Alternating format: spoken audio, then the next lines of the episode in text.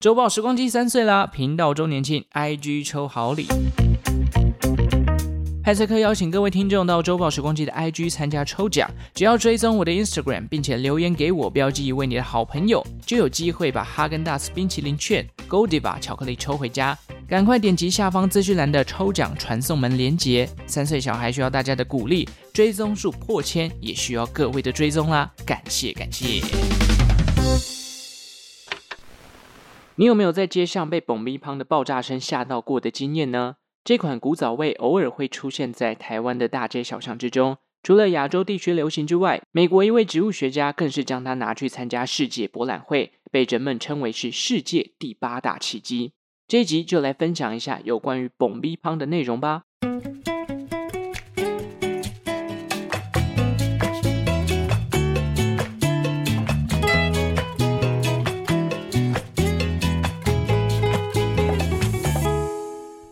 生活周遭的历史大小事，欢迎收听周报时光机，我是主持人派翠克。几个礼拜前的白饭之乱哦，加上之前介绍了很多古早味，让我有了这一集的灵感。那今天呢，要来分享的就是爆米香。其实爆米香的原料是米嘛，稻米除了可以是白饭之外，它还可以变出很多不同的食物，实在太多了。譬如说，举例像米粉、呃汤圆啊、咸粥等等。那么爆米香这款古早味哦，现在还有机会在台北街头遇到一些开着发财车出来的阿伯哦，他们会卖这些爆米香。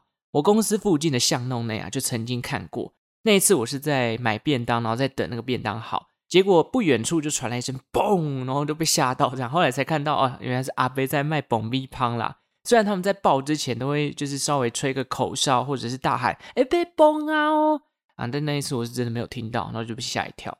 这一集会来简单带一下这个爆米香的历史以及现代商业化的过程。有趣的是呢，在十八、十九世纪大肆推广它的人呢，其实是来自一位美国的植物学家。在正式进入主题之前呢，别忘了追踪周报时光机的 IG 哦，连接就在下方的资讯栏。爆米香又被称为是台式爆米花。人们会将生米倒入压力锅内加热，为了避免任何一面因为受热不均匀而烧焦，过程中会不断地滚动压力锅。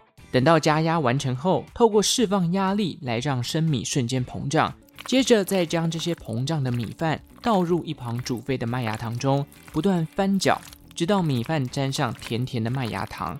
有些还会加入南瓜子、葡萄干、芝麻等不同配料。凝固后，再将它切成一块一块的爆米香。爆米香的爆炸声就源自于释放气体的阶段。虽然爆炸声很吓人，但随之而来的米饭香气却是早期台湾大街小巷最吸引小孩跟大人的香味。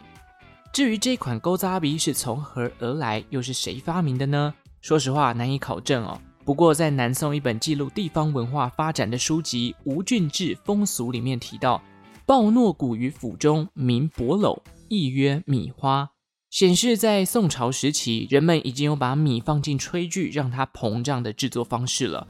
不过，宋朝时期的米香，与其说它是一种食物，不如更说它像是一种占卜工具，因为他们会将米香拿来预测自己未来一年的运势。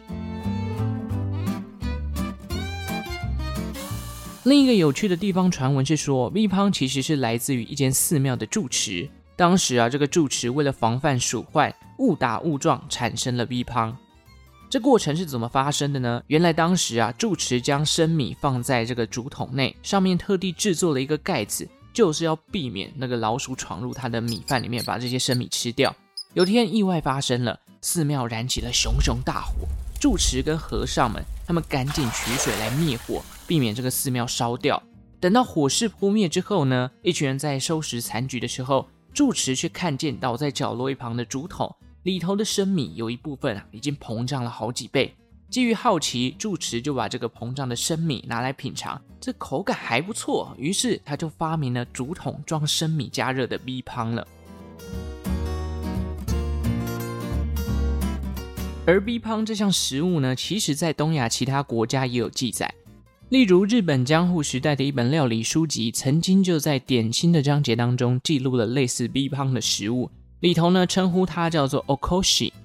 其实，在江户时代的大阪哦，有一个唐岛米会所的地方，这里透过四通八达的水运，交易着来自日本各地的米。唐岛米会所还被视为是人类历史上的第一个期货交易所。那随着米的交易越来越频繁，相关的周边商品，例如料理用的糖啊、酱油等等食材，也在此时聚集到了这里，让大阪获得了“世界厨房”的美名。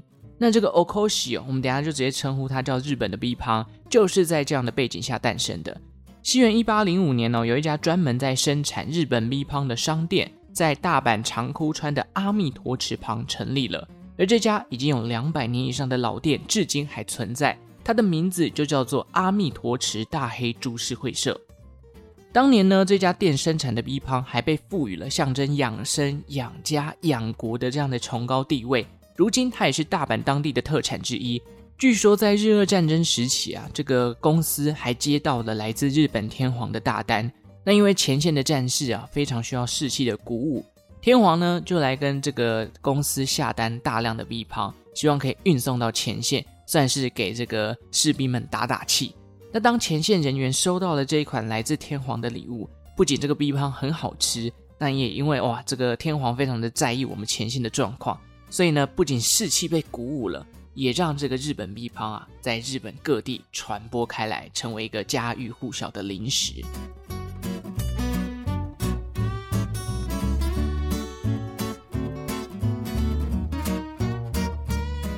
米胖在亚洲地区啊存在了很多年，真的算得上是一种名副其实的古早味。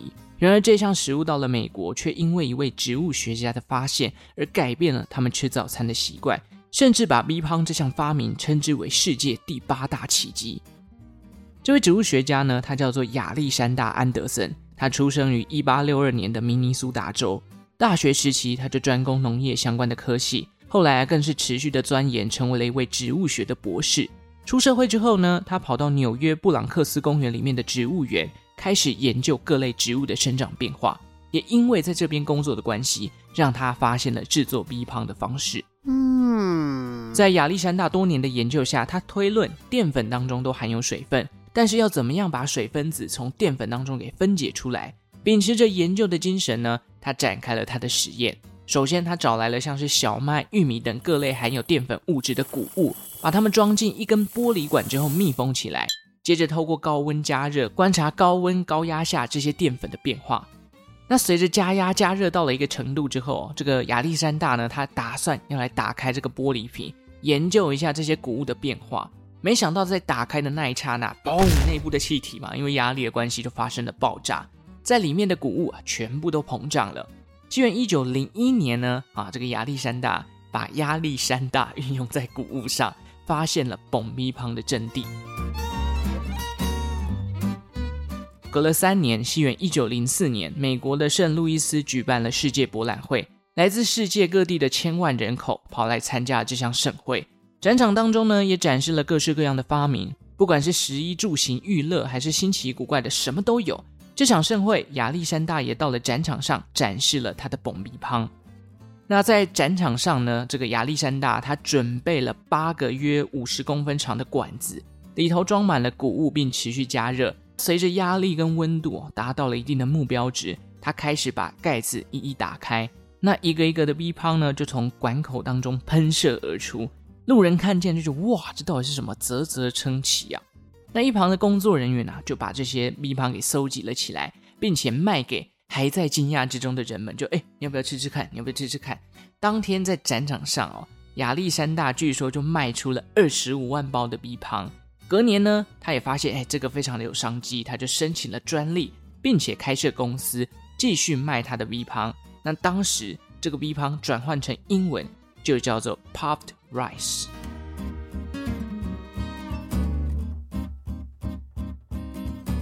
不久之后，哦，这个大型的公司桂格燕麦就找上门了。他们希望可以跟亚历山大合作，推出更多相关类似的产品。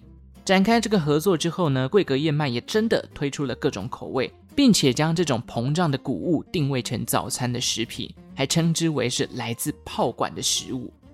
而亚历山大呢，也成为了这项商品的最佳代言人。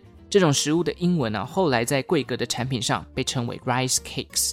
在虾皮上面，我有找到。可是中文翻译好像不叫米胖哦，它比较像是米饼。后来我蛮好奇的，我就去研究了一下这个 rice cake 里面的成分啊，其实多半都是用糙米去制作的。依据不同的口味，可能会含有不同的内容物，譬如说巧克力就会加入一些巧克力的调味料，甚至会加入像玉米粉的不同的谷物来可能综合一下这个口感吧。不过这个 rice cake 的包装啊，我在台湾好像没有找到，台湾好像买不到这个 rice cake，基本上好像都要透过代购的样子。毕竟台湾好像也不太会把 B 胖拿来泡牛奶吃啦，顶多是加在冰品上吧，哈。至少呢，我个人是没有把爆米香加进牛奶过啦。但其实我之前在全联买这个玉米片啊、谷物片的时候，我有买过这个贵格有一个商品叫谷谷乐，谷谷乐里面这个它的当中有一个叫综合谷物的成分，其实就含有米了。所以说实话，谷物玉米片，嗯，成分其实都有点混为一谈呢、我在写稿的时候还特别想说，要不要来解释一下米香跟玉米脆片的区别。可是后来呢，我特别去研究了一下这个 rice cake 跟玉米片，我发现两个的成分基本上是大同小异，真的很难区分哦。虽然叫玉米片，但它其实也有米的成分了。好，大概这个 B 胖的起源跟 B 胖的一些发明跟一些它这个蓬勃发展的过程都讲完了，最后我们拉回到台湾。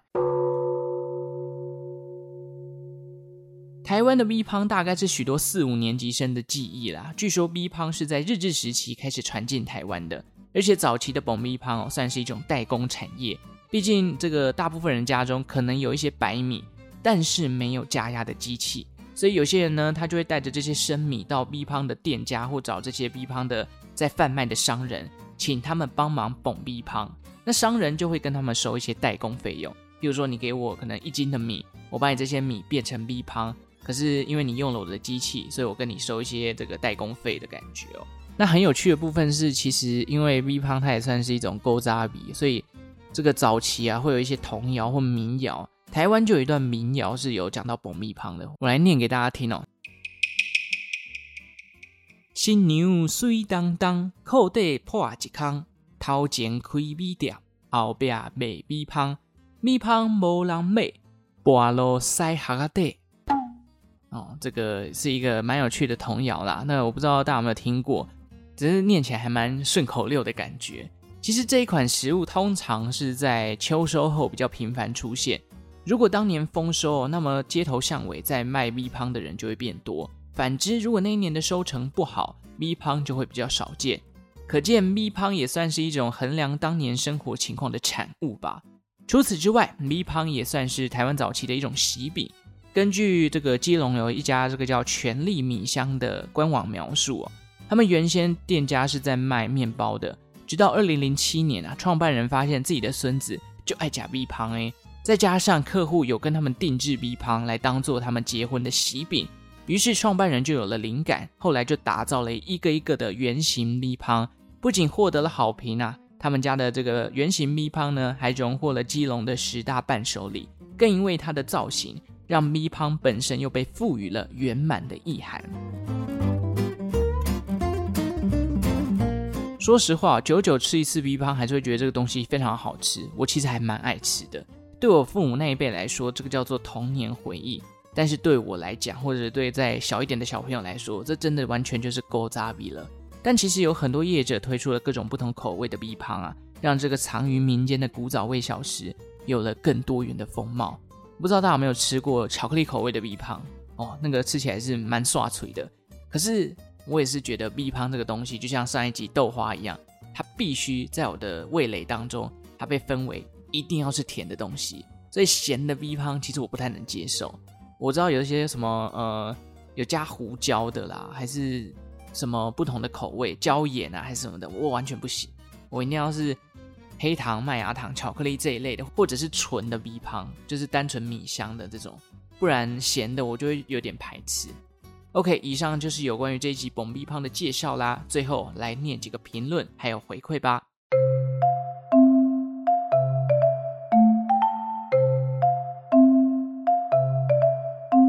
首先是 Apple Podcast 的留言哦，这个这一位是别人的工作最有趣，哦，这是另外一个 Podcast 的节目。专门分享各行各业的工作心得，我也觉得这个名字取得很好诶，就是看到的时候就知道他要讲别人的工作，因为我觉得人都会有一些窥探的心理，普通的上班族，我可能就会很好奇一些像没有自由业者或者是餐饮业者他们在工作跟创业的过程的一些分享。这个节目里面介绍过很多不同的职业，大家如果有兴趣想要去了解别人的工作到底在做什么，可以去听听看这个节目。那本身主持人 Fiona 的声音也非常好听，所以推荐给大家啊。那我还没念他给我的评论，他说声音好听，专业知识也好多，是很有趣的历史课本有声书。谢谢 Fiona，也感谢你来特别留言给我。好，那第二位呢是这个 Bow Wave Radio，他说响当当，舒服的声音，轻松的故事，很喜欢你的节目。谢谢 Bow Wave Radio，感谢你的留言回馈。OK，这是两个 Apple Podcast 的回应啊。那再来是表单的部分哦。表单呢有一个叫做阿弥陀佛，他说很喜欢贵节目，因为主持人的声音很好听，听起来很舒压。哇，我真的觉得我应该去当什么声音治疗师。大家都说声音很好听，虽然我觉得有时候自己讲话听起来好像有点急躁啊，希望可以以后讲话可以放慢一点速度。那另外就是最近有很多人跟我敲碗哆啦 A 梦跟柯南的主题，我不知道是不是同一个人哈。可是卡通动画的相关历史呢，这部分我再想一下切入点啦，因为其实这个部分要讲，可能要找蛮多以前这个不管是青山刚昌啊，或者是藤子不二雄他们的一些访谈资料，就是了解他创作过程的经历。可是这讲起来就会比较虚啊，因为这个历史的部分，总之我再琢磨一下，如果有想到不错的切角，再来跟大家分享。毕竟我看很多人敲碗都敲破了，我还是有看到，好不好？我有记在心里。如果想到不错的呈现形式，我再来跟大家分享。好，那这期先到这里。但是我要提醒，还没有抽奖的人，记得啊，频道迈入第三年了，目前 IG 呢正在举办抽奖哦，奖品呢包含了哈根达斯哦、Godiva 的这些零食小吃。有兴趣呢，可以到下方资讯栏连接找到抽奖传送门，追踪留言 tag 一位你的朋友，在 IG 上完成这些事情，就可以参加抽奖喽。好，感谢大家的收听哦。如果喜欢周报时光机的内容，记得订阅这个频道，五星好评送出来，把节目分享出去。最后，感谢正在收听的你，为我创造了一次历史的收听记录。我们就下次再见喽，拜拜。